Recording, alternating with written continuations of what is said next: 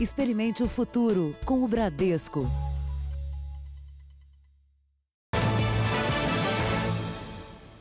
Olá, boa noite para você. Boa noite. Policiais militares gravados numa sessão de espancamento a um jovem na zona norte de São Paulo foram afastados das ruas. Ele voltava do trabalho e teria sido confundido com outros jovens que participavam de um baile funk. Nas imagens feitas por moradores, o rapaz leva uma surra com socos e depois com golpes de cacetete. Um policial acende a lanterna. O rapaz é levado até a calçada e apanha ainda mais. Ele se protege, mas não reage. Um outro policial arrasta o jovem pela blusa e sobe com ele pelas escadas de uma viela. A sessão de espancamento continua. O rapaz fica atordoado. Quando a câmera amplia a cena, aparecem os três policiais que continuam na entrada do beco. Um deles volta a agredir o jovem.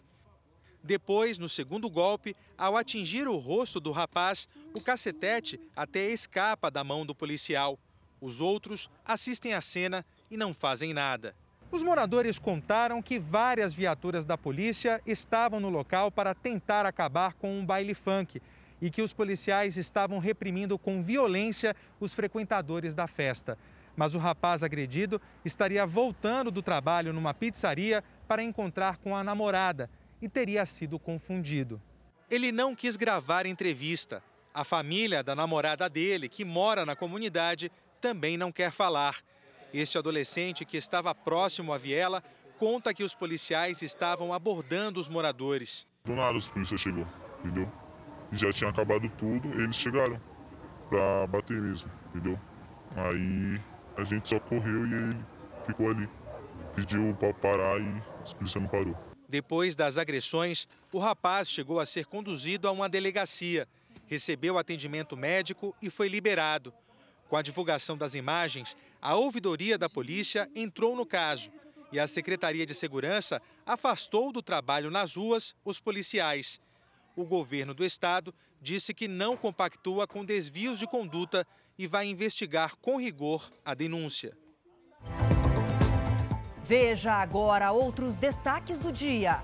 Governo anuncia calendário para o saque do Fundo de Garantia.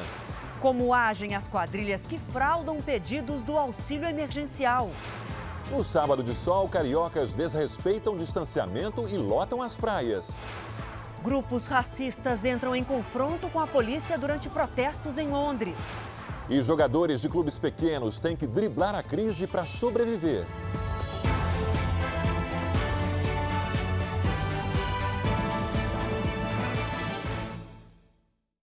Oferecimento Bradesco, reconhecendo e incentivando nossa gente guerreira.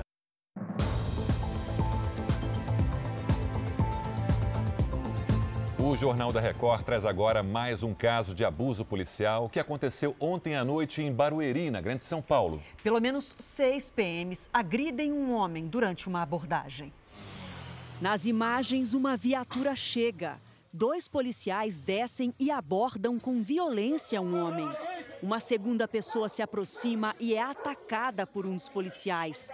Um terceiro homem também é agredido, cai no chão e é arrastado pelo policial. Segundo a polícia, o homem abordado é um suspeito de tráfico de drogas.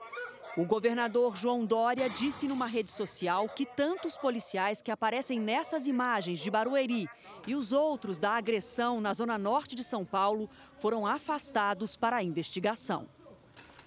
Um acidente envolvendo dois carros matou uma jovem e feriu gravemente o pai e o namorado dela em São Paulo. O carro da família estava parado num sinal de trânsito quando um veículo de luxo acertou em cheio na traseira. Sofia Fernandes, de 18 anos, foi socorrida. Passou por cirurgia, mas não resistiu.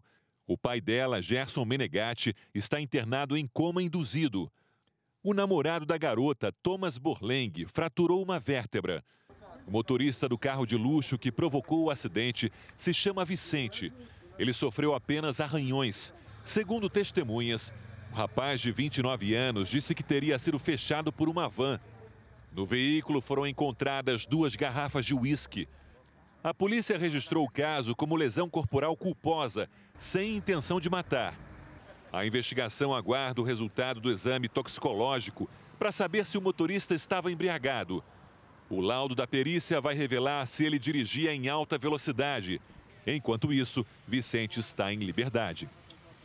A Agência Nacional de Vigilância Sanitária, Anvisa, já registrou mais ocorrências de falsificação de medicamentos nos primeiros meses deste ano do que em todo o ano passado. Só nos últimos dias, a Polícia Rodoviária Federal apreendeu em Goiás e na Paraíba grandes carregamentos contrabandeados.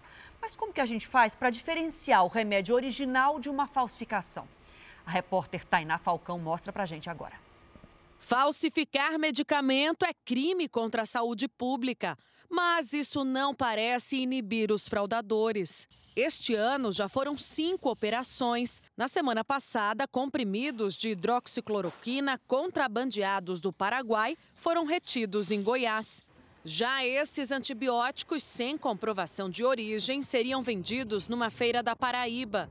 Apesar da Covid-19, os remédios que tratam a doença não são os mais usados pelos falsários. Entre as preferências dos fraudadores estão medicamentos usados no tratamento de câncer e hepatite C, produtos muito específicos e de alto custo, com detalhes de falsificação quase imperceptíveis e que muitas vezes podem ser encontrados em anúncios da internet. O presidente do Conselho Regional de Farmácias de São Paulo acredita que a pandemia pode aumentar essa demanda. Muitas pessoas têm feito compras utilizando as, as, as, as possibilidades de tecnologias, mas que compre em sites de farmácias conhecidas, de farmácias que são é, já estão no mercado, que ela possa ter segurança. O consumidor deve sempre comprar os remédios autorizados pela Anvisa e não deixar de checar o rótulo da medicação, como lacre, erros de português, falhas na impressão, detalhes que podem indicar a fraude. Também conferir a data de validade, a data de fabricação e o número de lote do medicamento presente na caixinha externa, né? E na embalagem interna. Essas informações têm que estar iguais. No caso de suspeita de um produto falsificado, o paciente, o consumidor, deve entrar em contato com a empresa detentora do registro, porque somente essa empresa vai poder verificar se o lote é um lote original ou não. Olha, o isolamento social é necessário, mas traz dificuldades para todos nós e está sendo ainda pior para quem tem o hábito de fumar. Uma pesquisa apontou que quase 30% dos fumantes passaram a consumir, em média, meio maço de cigarros a mais por dia. Um, dois, três, vinte cigarros por dia. Patrick está fumando o dobro nessa quarentena. Só de ficar em casa o dia inteiro sem sem ter uma rotina, sem ter algo para fazer, a gente acaba ficando muito ansioso, né? E eu acabo descontando bastante no cigarro. O isolamento social despertou em muitos brasileiros a necessidade de fumar além do que já estavam acostumados. Uma pesquisa da Fiocruz, em parceria com duas universidades, mostrou que 28% dos entrevistados estão na mesma situação do Patrick consumindo cerca de 10 cigarros a mais todos os dias. E 6% passaram a fumar 20 cigarros, ou seja, uma carteira a mais diariamente. As mulheres foram as que mais aumentaram o consumo. Fumar mais durante a quarentena, dizem os especialistas, está diretamente relacionado às sensações provocadas pelo isolamento, como ansiedade, nervosismo, tristeza e até depressão. E a própria pesquisa mostrou isso. Quase todos os participantes disseram ter algum tipo desses sintomas. E muitos encontraram no cigarro uma maneira de compensar o que estão sentindo. Pela fumaça ingerida, a nicotina se espalha rapidamente pela circulação sanguínea. Leva entre 7 e 19 segundos para chegar ao cérebro e liberar neurotransmissores que produzem sensações de prazer. É o que provoca a dependência. No primeiro momento, a sensação de prazer, de bem-estar, de relaxamento é uma consequência do uso de, desse estimulante que traz essa resposta de relaxamento, de prazer. Depois, os efeitos maléficos do cigarro. Então, os efeitos pulmonares, os efeitos na circulação, na pressão, enfim, todos os efeitos maléficos, né? a possibilidade de ter doenças respiratórias, é, doença bronquite, enfisema, câncer de pulmão, to todos esses é, consequências, todos esses efeitos do tabagismo que a gente já conhece. Em momentos de crise, a orientação é tentar substituir o cigarro por outra atividade. Ocupe seu dia de uma maneira produtiva. Quando der aquela fissura, aquela vontade de fumar, se você conseguir, souber meditar, souber fazer alguma prática que desvie o foco de atenção, pode também fazer exercício, meditação, sair para dar uma caminhada com o cachorro, não pode sair muito, né, mas um pouquinho, uhum. ou até mesmo às vezes dar uma caminhada em casa. A administração de unidades de saúde na gestão do ex-prefeito do Rio, Eduardo Paes, é alvo de investigação no Ministério Público. A organização social que teria fechado contratos milionários na época com Eduardo Paes é a mesma envolvida agora no escândalo dos hospitais de campanha do Rio que não saíram do papel. A principal organização social suspeita de assinar contratos fraudulentos com o governo do estado para construir hospitais de campanha já estava na mira do Ministério Público do Rio há 10 anos. O IABAS, Instituto de Atenção Básica e Avançada à Saúde, é réu em uma ação civil pública. O motivo? Um contrato para administrar duas unidades básicas de saúde na gestão do ex-prefeito Eduardo Paes. Foi em 2009. Segundo o Ministério Público, o então prefeito Eduardo Paes entregou a gestão de recursos municipais nas mãos de uma organização social não habilitada. O contrato foi fechado em apenas dois dias. A velocidade chamou atenção. Segundo o Ministério Público, o IABAS passou a administrar unidades de saúde sem ter uma sede no Rio de Janeiro, outra suposta fraude. O Instituto não tinha experiência em atendimentos de urgência e emergência ao assumir as UPAs na Vila Kennedy e também na Cidade de Deus. O IABAS recebeu um milhão de reais para administrar cada unidade. Pediu e recebeu 800 mil reais a mais em um aditivo no contrato. O Ministério Público descobriu ainda que essa lanchonete foi o endereço da empresa de tecnologia contratada pelo IABAS para controlar a entrada e saída dos funcionários. Esse controle, segundo o Ministério Público, nunca existiu. O IABAS deveria contratar 215 pessoas para cada unidade, o que não foi cumprido. Só aqui na UPA da Cidade de Deus faltaram médicos e enfermeiros. Sem fiscalização, o lugar chegou a ter 90 profissionais a menos do que o previsto. Para esse especialista em gestão pública, o Poder Executivo falhou em não avaliar o histórico da empresa que recebeu dinheiro público e não atendeu a população. As OS têm servido como mecanismos de corrupção e de lavagem de dinheiro, mas são sem fins lucrativos, o que dá uma, uma ideia aos olhos da população, uma ideia de, de economia de dinheiro, quando na verdade você tem aí um gasto maior. O Iabas informou que cumpriu todos os requisitos legais na execução do contrato com a Prefeitura do Rio, conforme demonstrado em sua defesa na ação civil pública. O ex-prefeito Eduardo Paes não retornou nosso contato.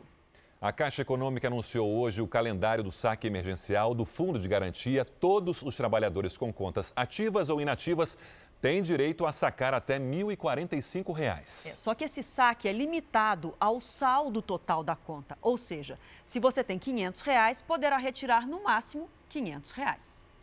O calendário segue o mês de aniversário do trabalhador. Nascidos em janeiro poderão sacar em 25 de julho. Quem nasceu em fevereiro recebe em 8 de agosto.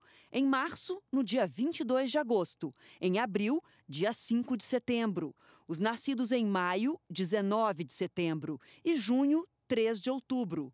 Os trabalhadores que fazem aniversário em julho e agosto receberão no dia 17 de outubro. Os nascidos em setembro e outubro, em 31 de outubro. Quem nasceu nos meses de novembro e dezembro vai receber por último, em 14 de novembro. Hoje, a Caixa também detalhou as datas do pagamento do último lote da primeira parcela de 600 reais do auxílio emergencial. Quem tem crédito na poupança digital da Caixa vai receber primeiro, na terça e na quarta-feira, também divididos por mês de nascimento. Para evitar aglomerações, a Caixa disponibilizou 12 datas, também respeitando o mês de aniversário. Para quem for sacar o dinheiro nas agências, o prazo será de 6 a 18 de julho. Para mais informações, é só acessar o site da Caixa, www.caixa.gov.br. Vamos agora aos números da pandemia do coronavírus no Brasil, divulgados pelo Ministério da Saúde. 850.514 casos da doença já foram notificados. São 42.720 mortos, com 892 registros nas últimas 24 horas. Ainda de acordo com o Ministério da Saúde, 379.245 pacientes estão curados da Covid-19 e 428.549 estão em acompanhamento. Pacientes de uma UPA no Rio Grande do Norte ficaram sem receber oxigênio durante a madrugada. Foram horas de tensão, Adriana. É uma situação crítica e para salvar a vida dos pacientes, os profissionais de saúde tiveram que fazer a respiração de forma manual. Uma sobrecarga no sistema da UPA fez com que os pacientes passassem uma hora sem receber oxigênio na madrugada. Por conta da instabilidade, os profissionais de saúde da unidade precisaram fazer a respiração artificial dos pacientes por meio de um balão de oxigênio. Já faz mais de uma semana que vivenciamos um caos e um colapso na saúde pública aqui de Natal e da região metropolitana.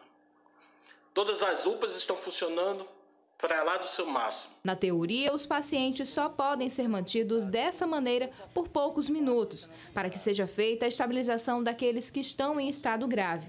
Mas na prática, na UPA de Cidade da Esperança, os enfermeiros e médicos precisaram passar cerca de uma hora ventilando manualmente os pacientes. A UPA de Cidade da Esperança é uma das quatro unidades de pronto atendimento em Natal que estão recebendo pacientes com a Covid-19. Na semana passada, ela registrou superlotação. Ao longo da semana, alguns pacientes foram remanejados, mas ainda há pacientes que estão à espera de leitos. E foi justamente a superlotação na unidade que influenciou na sobrecarga do sistema de oxigênio, que não aguentou a alta demanda. A informação foi confirmada pela Secretaria Municipal de Saúde, que também disse que o problema já foi solucionado. A partir da próxima segunda-feira, o comércio na capital gaúcha vai ser fechado novamente. A volta atrás na flexibilização foi decidida pela Prefeitura de Porto Alegre depois do aumento dos casos da Covid-19. Mas empresários reclamam. A notícia de que o comércio terá que fechar as portas de novo pegou os empresários de surpresa. Não é fácil retomar um negócio e assim, de repente, fechar de novo. A flexibilização no funcionamento do comércio ocorreu há três semanas e gerou muitos pontos de aglomerações nas ruas. A Prefeitura de Porto Alegre resolveu voltar atrás devido ao aumento no número de casos de coronavírus, que se refletiu na taxa de ocupação de leitos de UTI. Esta decisão ela não é pensando na ocupação de leitos de hoje, ela é pensando no futuro. Ela é uma precaução. As medidas trazem restrições a setores que já operavam com alguma liberdade. Com as novas regras, shoppings e estabelecimentos com faturamento superior a 360 mil reais por ano terão que suspender novamente as atividades. As academias só poderão atender um aluno por vez e os restaurantes poderão funcionar só até às 11 horas da noite. De acordo com o Sindicato dos Lojistas, cerca de 5 mil funcionários foram demitidos e 800 lojas fechadas na capital gaúcha desde o início da pandemia. Nós somos obrigados agora a arcar com o custo do, do, do, da folha de pagamento sem ter absolutamente nenhuma, nenhuma forma de, de ganhar dinheiro para pagar o custo. O Hemorrio, principal hemocentro do estado do Rio de Janeiro, divulgou uma pesquisa que aponta um aumento da parcela dos moradores da capital que já teve contato com o coronavírus. O estudo é feito a partir das pessoas que doam sangue. Ao vivo, a repórter Fernanda Sanches tem as informações. Fernanda, boa noite. Olá, boa noite. Segundo a pesquisa, 28 em cada 100 pessoas que doaram sangue durante a pandemia desenvolveram os anticorpos contra a Covid-19. Para se ter uma ideia, no início do mês de abril, esse índice era de apenas 4%. Esse resultado vale para as pessoas que tiveram sintomas da doença e também para os assintomáticos. Foram mais de 7.200 pessoas que tiveram o sangue testado nos últimos três meses. Em teoria, a maior parte da população já infectada pelo coronavírus desenvolve anticorpos contra a doença. De acordo com os pesquisadores, com ou sem anticorpos, a doação de sangue é considerada segura. Do Rio de Janeiro, Fernanda Sanches. Obrigado, Fernanda. A USP, a Universidade de São Paulo, corre contra o tempo para tentar desenvolver um spray contra o coronavírus. Essa é uma vacina diferente aplicada no nariz e é a nova aposta dos cientistas no combate à Covid-19. Os esforços não param no Laboratório de Ciências Farmacêuticas da Universidade de São Paulo. O projeto começou em março e, em três meses, a vacina será testada em animais. Isso a gente já provou né, que nós conseguimos fazer uma formulação consistente. Estamos esperando é, as autorizações necessárias para começar já os testes em camundongo assim que as autorizações forem dadas. A vacina é feita a partir de nanopartículas extraídas de uma substância vegetal. Dentro dela é colocada uma proteína do vírus. Ao ser aplicada no nariz através do spray, a substância se prende às mucosas e produz o anticorpo que vai combater a doença. A nossa nanopartícula tem essas características. Você consegue englobar dentro dela uma quantidade muito grande de antígeno. E segundo, ele vai ficar sobre a mucosa durante duas a três horas, o suficiente para que o sistema imunológico reconheça, que seria a primeira barreira de neutralização do vírus. O modelo proposto pela USP foi desenvolvido a partir de estudos realizados para hepatite B em 2013.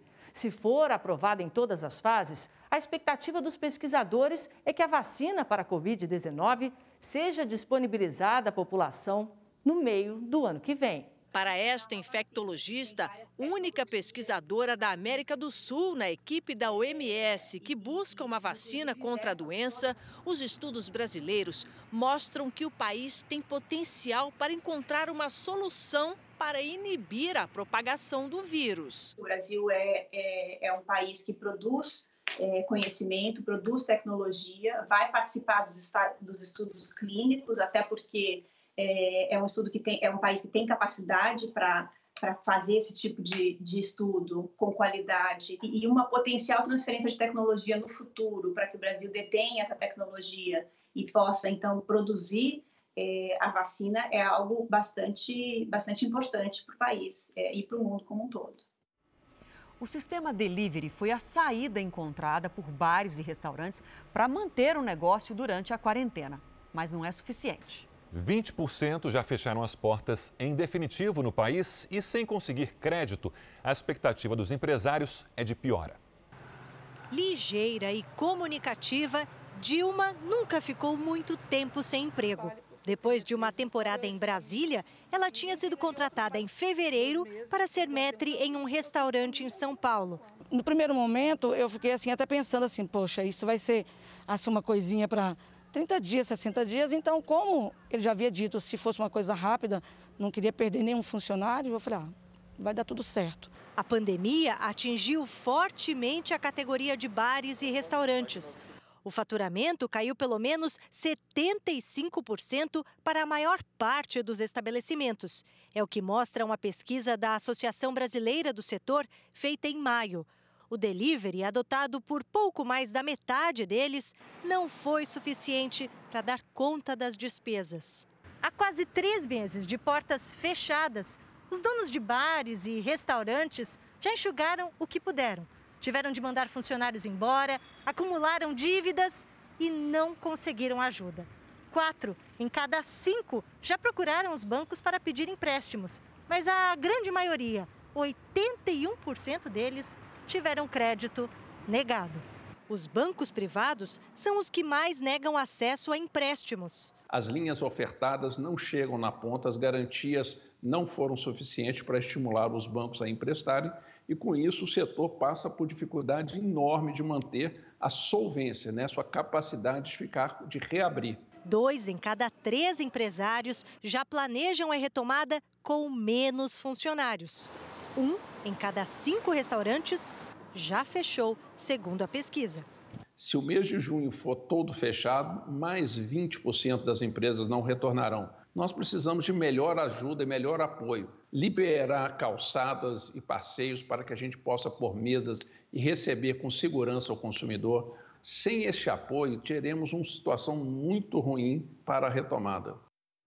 No Japão, a retomada gradual das atividades tem feito com que bares e restaurantes adotem medidas criativas e até inusitadas para manter o distanciamento social entre os clientes. Animação após meses sem abrir as portas. Em um dos vários restaurantes temáticos do Japão, clientes começam a retornar. Mas nem tudo voltou ao normal ainda. No famoso bar das cheerleaders em Tóquio, tem grito de guerra, dancinha e uniforme quase tradicional. Viseiras e luvas agora compõem o visual das líderes de torcida. A equipe de funcionários também ganhou um reforço diferente.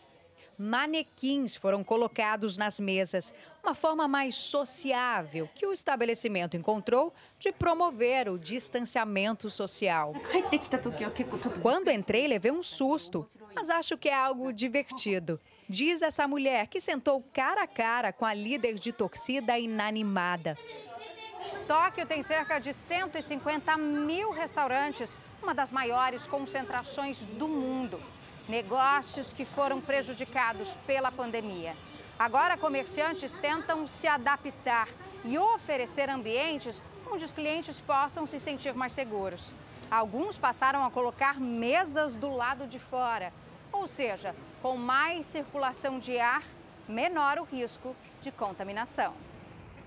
Mas nem todos os locais dispõem de espaços abertos. A capital japonesa é conhecida pelo entretenimento vertical. Restaurantes que lotam andares de prédios, muitas vezes sem nem mesmo janelas. Por isso, este izakaya, típico bar japonês, montou uma estrutura avançada. Antes de entrar, os clientes passam por um portal de esterilização, uma solução de ácido hipocloroso que ajuda a matar o coronavírus. A funcionária virtual ainda dá orientações para que eles próprios façam a medição de temperatura. Nas mesas, nada de cardápio físico. Um código QR mostra no celular as opções de bebidas e comidas. Dono do restaurante diz que pretende expandir o sistema para todas as unidades e que é preciso aceitar esse novo estilo de vida. Ainda vai levar um tempo para a rotina voltar ao normal, mas aos poucos os japoneses vão aproveitando da forma que podem. Veja a seguir, depois de ter acampamento desmontado, Grupo 300 do Brasil tentou invadir o Congresso. E ainda nesta edição, quadrilha instala dispositivo para roubar clientes em caixas eletrônicos.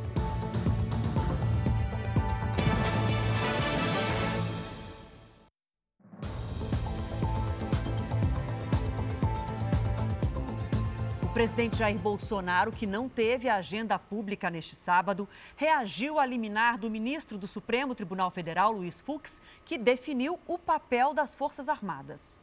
O presidente passou o sábado no Palácio da Alvorada, em Brasília. Ainda na noite de sexta-feira, por meio de nota, Jair Bolsonaro, o vice Hamilton Mourão e o ministro da Defesa, Fernando Azevedo, se manifestaram sobre a decisão liminar do Supremo Tribunal Federal.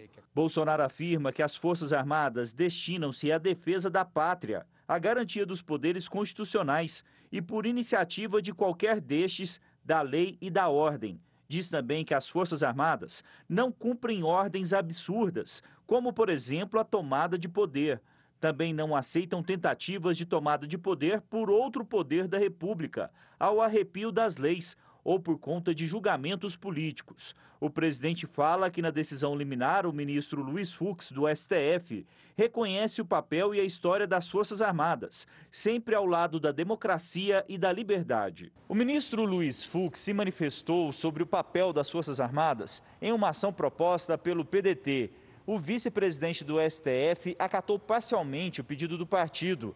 Considerou que o presidente da República tem poder limitado como chefe das Forças Armadas e destacou que as tropas não podem atuar como poder moderador. A decisão ainda vai ser analisada pelo plenário, ou seja, por todos os ministros do Supremo. Em outros trechos da decisão, Luiz Fux diz que, no que se refere ao poder do presidente sobre as Forças Armadas, se deve desde logo excluir qualquer interpretação que permita devidas intromissões no regular e independente funcionamento de outros poderes e instituições, bem como qualquer tese de submissão desses outros poderes ao executivo. Fux segue dizendo que no sistema constitucional brasileiro não se pode considerar as Forças Armadas como poder moderador, porque isso significaria que o poder executivo seria um superpoder acima dos demais. O ministro ainda completou que, mesmo com a prerrogativa de autorizar o emprego da força, um presidente da República não pode exercer direito sobre os demais poderes. A discussão veio à tona porque alguns juristas e apoiadores de Jair Bolsonaro chegaram a defender que a Constituição daria respaldo ao uso das Forças Armadas como poder moderador. E à tarde, também em Brasília, um pequeno grupo de manifestantes tentou invadir o Congresso Nacional. Pela manhã, a polícia desmontou o acampamento do Grupo 300 do Brasil, que estava na Praça dos Três Poderes desde maio.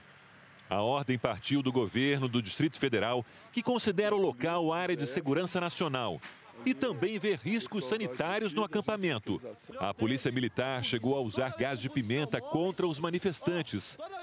À tarde, representantes do mesmo grupo chegaram a subir na parte externa do prédio do Congresso. Outras pessoas se concentraram no gramado. A polícia legislativa foi acionada e negociou a saída dos manifestantes. Veja agora os destaques do próximo Domingo Espetacular. Oi, Adriana, Sérgio, boa noite. Nesse domingo espetacular, nós vamos mostrar. Esse Camaro 2015 vista. Como um esquema de pirâmide provocou a morte de duas pessoas no sul do país. Assassinos e vítimas estavam envolvidos na fraude financeira que deu prejuízo para milhares de investidores. E foi justamente quem investiu alto que não aceitou o prejuízo e se vingou. Enquanto isso, o líder nacional dessa pirâmide leva uma vida de luxo num paraíso árabe. Então a gente tem um encontro marcado, hein? Neste domingo espetacular, logo depois da hora do faro. Eu espero vocês. Veja a seguir: presa quadrilha que roubava dados de clientes em caixas eletrônicos. E ainda, cariocas desrespeitam o distanciamento e lotam as praias.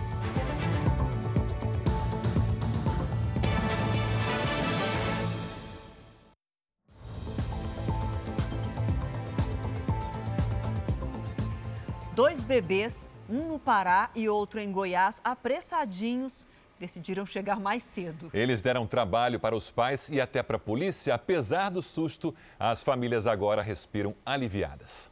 Os gritos dos moradores pedindo ajuda chamaram a atenção de uma equipe da Polícia Militar que passava pelo bairro. A viatura da Polícia Ambiental fazia rondas pela região metropolitana de Belém quando recebeu o chamado fora do comum. Os policiais pararam, desceram do carro e realizaram o parto no pátio de uma casa.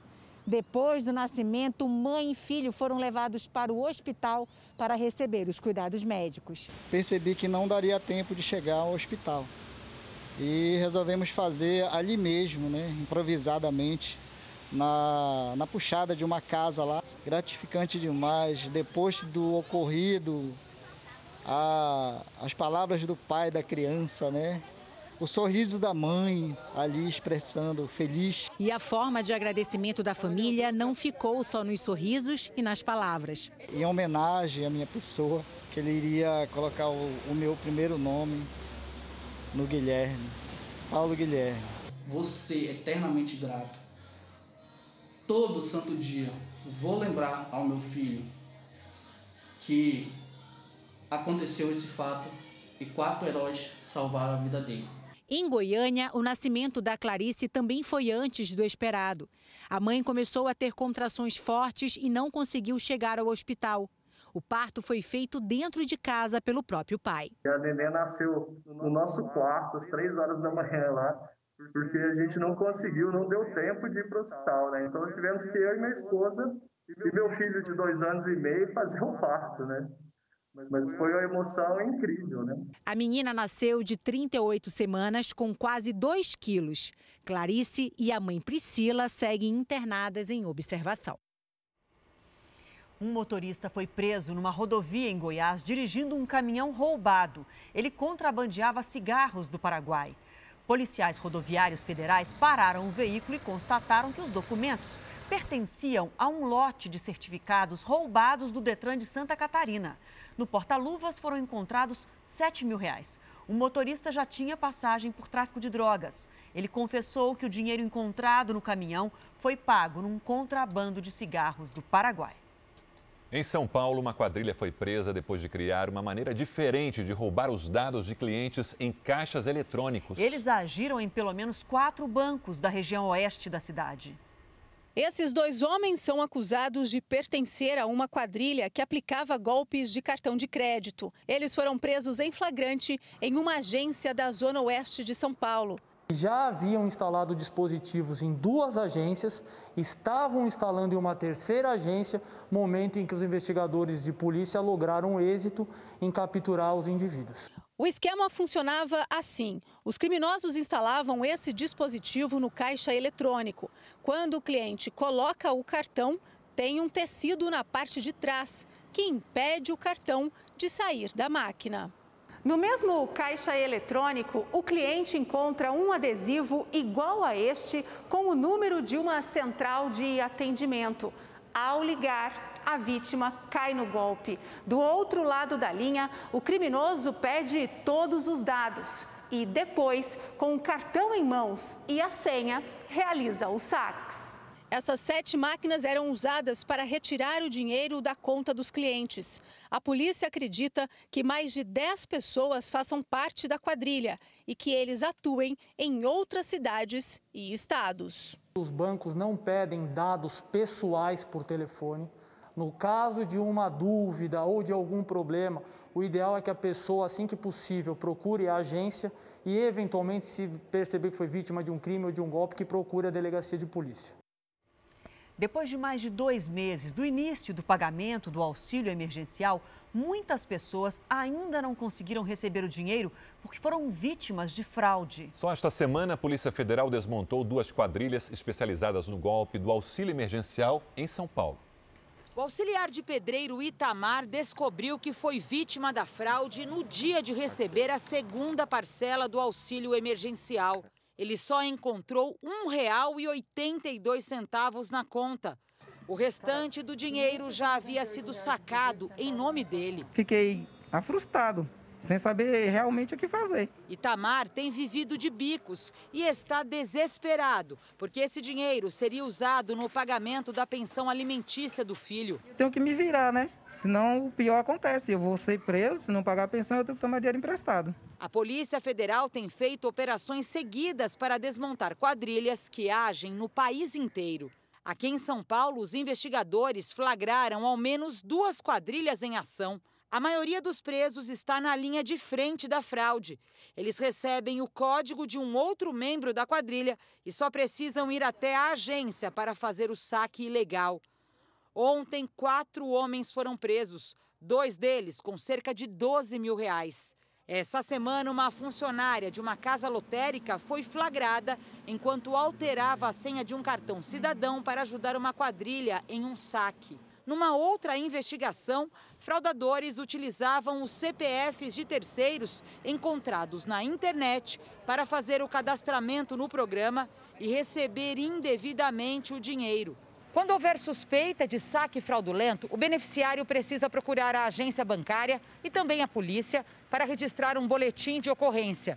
Se o crime for comprovado, o auxílio emergencial será ressarcido. Os criminosos podem pegar até seis anos de prisão. Não tem momento nenhum eles pensam no, no mal que eles estão fazendo, tirando de uma pessoa que está necessitando. O prefeito de São Paulo, Bruno Covas, foi diagnosticado hoje com coronavírus. De acordo com a prefeitura, o teste que deu positivo saiu depois de um exame de rotina. Bruno Covas não apresenta sintomas. Ele recebeu recomendação médica para trabalhar em casa e vai ficar em observação pelos próximos dias. Com o sábado de calor, muitos cariocas desrespeitaram o distanciamento social e foram para a praia.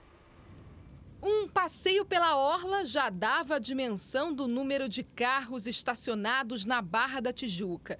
No calçadão havia muita gente sem máscara de proteção. A gente queria conversar com alguns amigos, se encontrar, sei que a gente está errado, que a gente está na época de pandemia. Na primeira fase de flexibilização, as areias estão liberadas apenas para quem estiver indo praticar esportes no mar, como surf, stand-up paddle e natação. Mesmo na água, é preciso respeitar o distanciamento de dois metros. O decreto define ainda que, ao final da prática esportiva, a pessoa deve se retirar imediatamente. Mas não foi o que se viu nas praias do Rio. Tinha até rede de vôlei armada. Policiais militares orientavam os banhistas. Alguns obedeceram e encerraram o passeio. Infelizmente, aí a gente tivemos que sair, mas aí a gente tem que respeitar, porque a lei é que manda, né? O descumprimento das regras também se repetiu nos quiosques da Orla. Aglomerações se formaram, enquanto o número de mortes por Covid-19 no Rio se aproxima de 5 mil desde o começo da pandemia. A gente está no abuso, saiu porque a gente está três meses confinado. Tô três meses. Confinado mesmo. Ai, pegar um solzinho um pouco. Aí eu falei assim, ah não, vou ter que sair. Em São Paulo, a rua 25 de março atraiu muitos compradores no primeiro fim de semana de retorno do comércio na capital paulista. O tradicional Centro Popular de Compras teve uma movimentação intensa pela manhã. A maioria dos frequentadores estava usando máscara, como determina o decreto estadual. Mas foram vistas filas que não respeitavam o distanciamento social em frente a algumas lojas. Fiscais da prefeitura estiveram na região para verificar o horário de funcionamento do comércio. A multa por descumprimento da norma é de 9 mil reais. Ontem, o índice de isolamento social na capital paulista foi de 46%. Todo mundo muito perto, né? Olha, as máscaras de pano não são indicadas e são até perigosas para os recém-nascidos. No Rio de Janeiro, um protetor facial foi especialmente desenvolvido para proteger os bebês. João tem poucos dias de vida, mas já tem um escudo contra o coronavírus. O protetor facial, chamado de Face Shield, foi um presente da maternidade.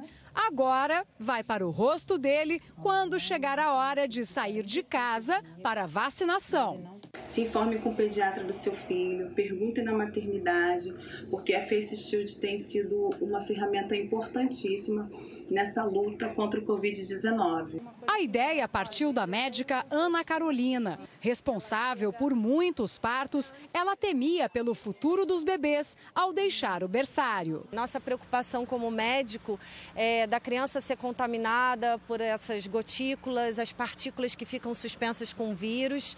E a gente conseguiu passar um conforto para as mães no transporte dessas crianças. A gente está falando de uma medida de proteção contra um vírus que está matando. A inspiração veio de países da Ásia e da Europa que estavam distribuindo a Face Shield para as famílias de recém-nascidos que deixavam as maternidades. O desafio foi encontrar um fabricante que conseguisse aliar a proteção contra a Covid-19 com o máximo de conforto para o bebê. Depois de desenvolver uns testes, Paulo Júnior chegou ao produto final e com três tamanhos diferentes. Ele ouviu a experiência dos médicos e encomendou uma espuma especial para a Face Shield. O protetor tem adesivos de príncipes e princesas e ainda passa por uma rigorosa higienização com luz ultravioleta. A máscara do bebê ela é, ela é mais maleável, ela é menos rígida. Essa aqui é um pouco mais rígida. A do bebê é mais macia. E não tem a mesma transparência porque não tem necessidade. As crianças ainda não enxergam tão bem. A maternidade de Laranjeiras, na zona sul do Rio, onde João veio ao mundo, abraçou a ideia. Ali o bebê já vai para casa protegido. Mãe de primeira viagem, Júlia já sabe que a Face Shield será um item essencial nos primeiros dias da filha Serena. E eu vou reutilizar, limpar, fazer higiene bonitinha para ir no médico, pediatra. Tudo bonitinho com isso. O Jornal da Record acompanhou uma missão das Forças Armadas para ajudar no combate ao coronavírus no Amapá. Levando em consideração o tamanho da população do estado, ele tem proporcionalmente cinco vezes mais infectados do que São Paulo. Antes do embarque, médicos e enfermeiros militares se reuniram para receber orientações sobre a missão: combater a pandemia de Covid-19. O destino é Macapá, capital do Amapá. A viagem tem duração de aproximadamente quatro horas. O estado tem, até o momento, mais de 16 mil infectados e mais de 300 mortos. É a maior proporção de casos por número de habitantes. Profissionais de saúde do Exército, da Marinha e da Força Aérea vão dar apoio ao hospital de campanha que foi recentemente inaugurado e recebe pacientes com o coronavírus. Essa médica deixou a família no Rio Grande do Sul para ajudar. Apesar do medo, vai trabalhar na linha de frente no tratamento da doença. Medo todo ser humano tem, mas no caso eu acho que o medo ele tem que ser protetor, ele tem que servir para a gente tomar todos os cuidados para não se contaminar. Além do trabalho de controlar o avanço do coronavírus, a região tem uma outra característica: a grande população de índios. Esse painel, por exemplo, faz parte de uma nova ala que foi inaugurada aqui no Hospital Universitário de Macapá. Por aqui tem até rede, tudo respeitando a cultura indígena. Porque essa população necessita de um atendimento diferenciado, a alimentação também tem que ser de acordo com a característica dessa população indígena. Realidade que a prefeita de Oiapoque conhece bem. A cidade tem cerca de 9 mil índios de diferentes etnias. Quando começou a pandemia, eles se isolaram, ficaram se cuidando, colocaram contenções, as, as, as barreiras e ficaram lá. Mas, para sair para o município fazer as compras, eles se contaminaram e levaram para a aldeia. No Brasil, segundo o Ministério da Saúde, quase 3 mil indígenas estão infectados e mais de 90 morreram. Apesar da alta contaminação no estado, o Amapá não registrou nenhuma morte de índio por Covid-19. A gente faz o que a gente chama de força-tarefa. Vai até as comunidades indígenas. Nós já fizemos incursões é, levando teste rápido, é, levando o protocolo terapêutico, levando álcool em gel. Uma das ações para combater o vírus é o uso da cloroquina associada a outros medicamentos ainda no estágio inicial da doença. Tem bons frutos desse trabalho, que é a diminuição progressiva de casos né, em todas as cidades, municípios. As equipes médicas devem ficar no estado até o final do mês. Quando eu escolhi ser médica, eu escolhi salvar vidas, né? E eh, quando eu entrei para o Exército, Uh, eu também fiz uma segunda escolha de continuar salvando vidas e ajudando pessoas, porque essa é a nossa missão. E no Rio de Janeiro, um jovem cientista foi selecionado para trabalhar com vários outros em todo o mundo em busca de uma cura para o coronavírus. A busca é para compreender o que os olhos não alcançam, mas nem sempre foi assim. Por causa do, da, da, minha infância, onde eu gostava muito de, de brincar com animais, com insetos, gostava, amava dinossauros. Eu queria trabalhar com biologia. Somente quando eu entrei na graduação, que eu tive um conhecimento mais amplo das diferentes áreas que a biologia pode tomar, eu decidi trabalhar com microbiologia, especialmente doenças virais uh, humanas. Né? De lá para cá vieram muitas especializações, o mestrado, o doutorado, com foco em doenças bem conhecidas do Brasil, como a dengue e a chikungunya. Rômulo acabou de chegar de uma jornada de estudos na Califórnia e vai continuar ligado a pesquisadores dos Estados Unidos. Rômulo é um dos sete cientistas brasileiros selecionados por uma organização da Califórnia que financia pesquisas em várias partes do mundo. O grupo vai se juntar a especialistas de outros países, na busca por informações que possam levar a uma cura para o coronavírus. Fico muito empolgado com essa oportunidade e fico muito feliz também com essa conquista. Foi por meio das redes sociais que Rômulo ficou mais conhecido. Quando o primeiro caso da Covid-19 foi confirmado no Brasil, com uma linguagem popular, ele ajudou pessoas na prevenção contra a doença. Menos de quatro meses depois, o objetivo se tornou ainda maior. O coronavírus ele tem um aspecto singular que a gente tem pela primeira vez vários países de diferentes, uh, diferentes classes, diferentes distribuições populacionais, todos eles sofrendo exatamente da mesma doença, sofrendo do mesmo mal, e a gente está em esforço coletivo, unido, pesquisando para tentar encontrar soluções contra isso. Na China, o principal mercado atacadista de Pequim foi fechado hoje por causa de um novo surto de coronavírus. Mais de 50 pessoas testaram positivo para a Covid-19 no local. O mercado de produtos agrícolas e carnes amanheceu cercado pela polícia. O vírus foi detectado em tábuas para o corte de salmão. Os 10 mil funcionários serão testados. A operação chamada Esforço de Guerra também suspendeu as atividades em outros cinco mercados menores e 11 bairros foram isolados. O governo cancelou ainda os eventos esportivos na capital chinesa, proibiu a entrada de turistas de outros estados e adiou a volta às aulas nas escolas primárias, que estavam previstas para segunda-feira. O ministro da Saúde do Chile renunciou ao cargo em meio à polêmica sobre o número de mortes por coronavírus no país. O presidente Sebastião Pinheira anunciou a substituição de Jaime Manhales pelo médico Henrique Paris. As críticas contra o ex-ministro aumentaram na última semana. Houve acusações de distorção na contagem de mortos, que seria muito maior do que o divulgado pelo governo. A gente muda de assunto agora. Nos Estados Unidos, os protestos após a morte de George Floyd fizeram muitas autoridades repensarem as leis de segurança pública. Estados e cidades já começaram a mudar as próprias leis e reformar os departamentos de polícia. Realocar fundos destinados à polícia, dissolver os departamentos, punições mais rígidas para oficiais acusados de má conduta. São muitas as reivindicações dos americanos que pedem por uma reforma na segurança pública do país. Os protestos, que já acontecem há 19 dias, levaram o Congresso e o Senado americano a trabalharem em pacotes que prevêem mudanças na legislação. Ambos devem ser votados no começo do mês que vem.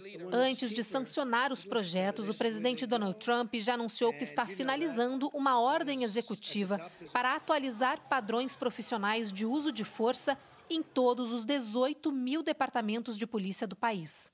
Estados e municípios que têm autonomia para mudar as legislações de segurança também estão anunciando medidas e pelo menos 20 grandes cidades americanas devem reformar os departamentos de polícia. A cidade de Minneapolis, onde George Floyd foi morto, já proibiu o uso do estrangulamento durante abordagens, assim como fizeram pelo menos outros 12 municípios. Na Califórnia, Los Angeles vai reduzir o orçamento da polícia e destinar mais verba para a saúde e programas sociais. Aqui em Nova York, o governador deu aos departamentos de polícia 10 meses para modernizarem as táticas de segurança ou se tornarão inelegíveis para o financiamento estadual.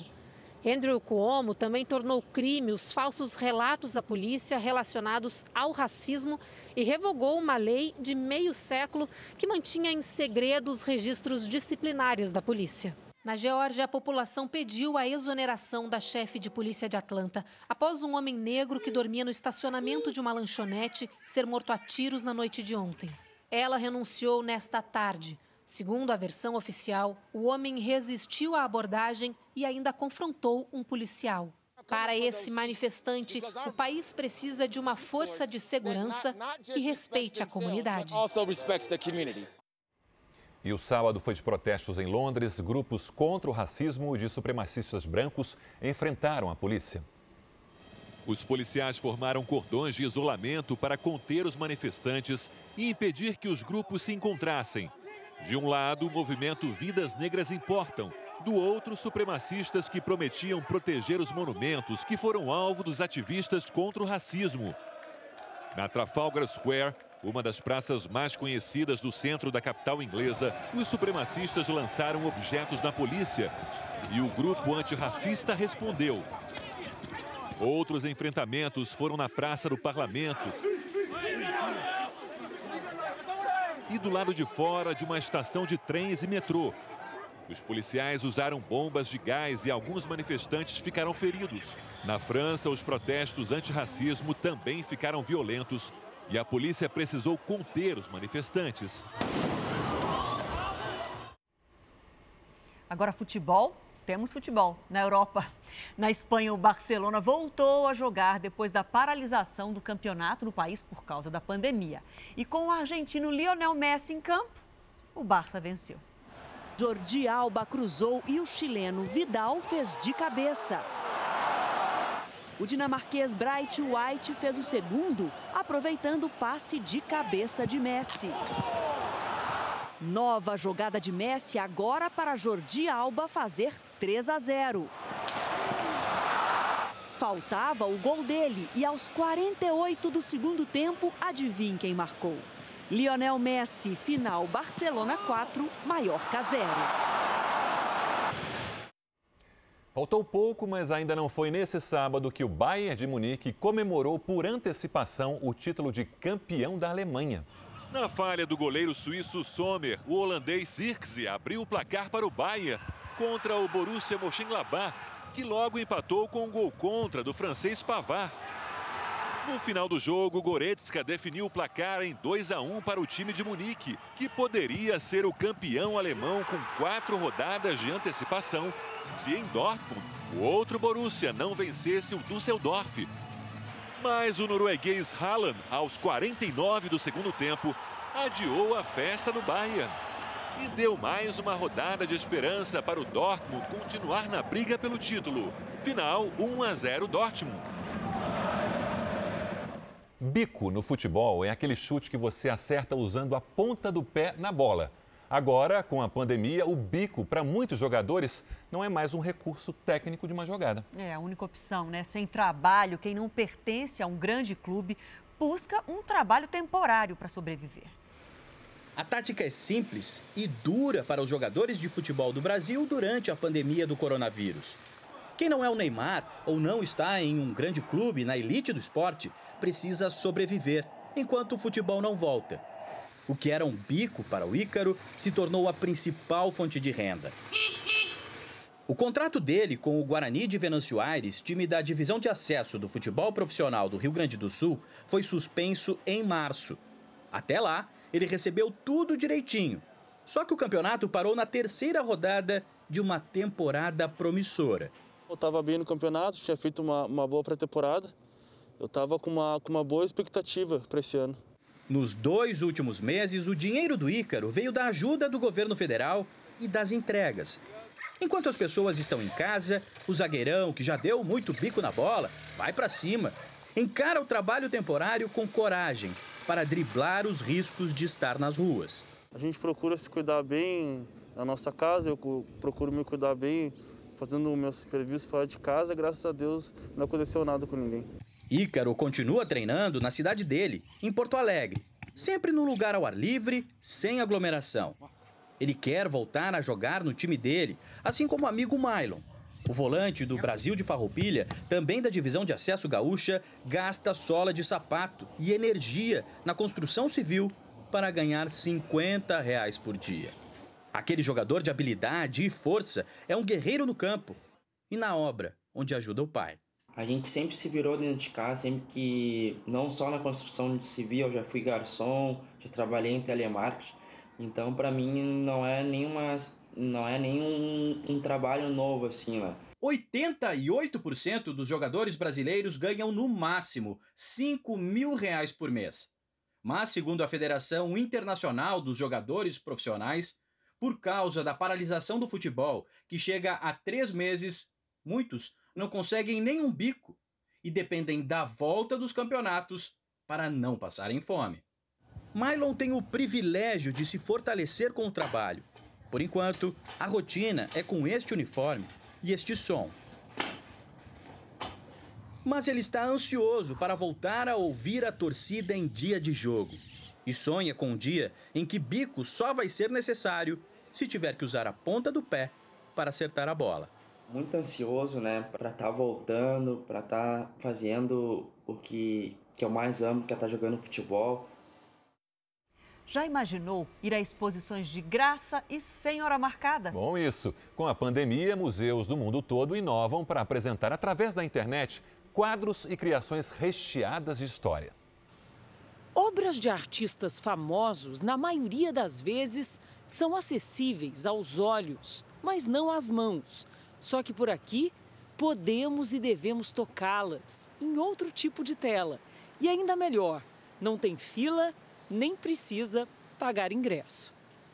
Nesse tempo em que o mundo real anda parcialmente interditado durante a pandemia, tours virtuais por museus renomados do mundo não têm sido apenas diversão de adultos ou admiradores da arte, mas também de crianças e de adolescentes. O Matheus e o Enzo já inventaram de tudo para tentar passar o tempo, muito celular e videogame.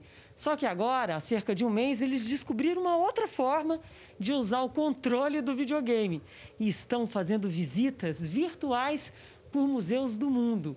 Hoje, eles estão visitando o Museu Egípcio, um dos mais importantes do país, na cidade do Cairo. É mesmo como se os garotos estivessem andando pelo museu, pelas galerias e salões, chegando perto de peças raras. Dois, três metros, tá vendo? Relíquias e tesouros dos antigos faraós. Eu pensei assim, o que, que eu nunca fiz quando não estava na quarentena? Aí me deu um start. Eu nunca levei eles ao museu. Eu prefiro mais ver museu do que ficar na frente do computador o dia inteiro. Os maiores e mais famosos museus do mundo apostam em novidades tecnológicas para deixar o visitante mais perto, mesmo longe.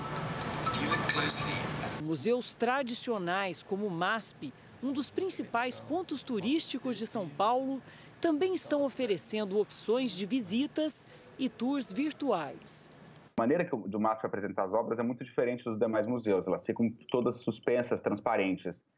E essa experiência virtual é bem interessante, porque você consegue de fato sentir um pouquinho como que é ver as obras de arte no cavalete de vidro.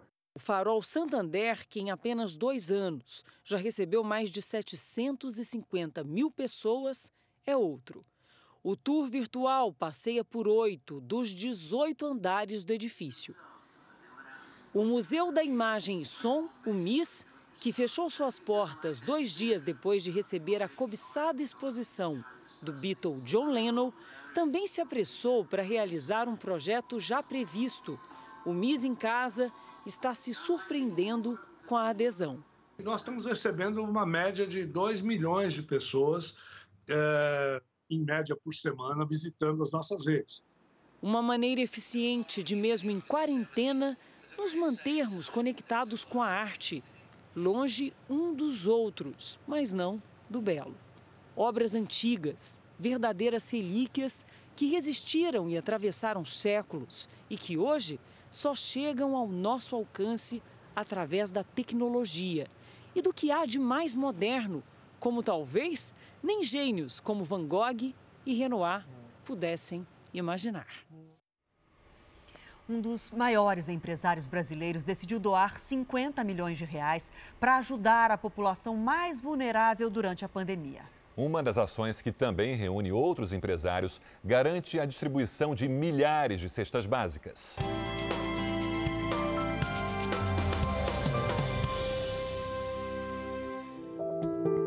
A fila começou cedo para a entrega das doações. Com o marido, três filhas e uma neta em casa, a Rosana precisa de ajuda. Desempregada, né? Já, é, já vai ajudar muito em casa, né?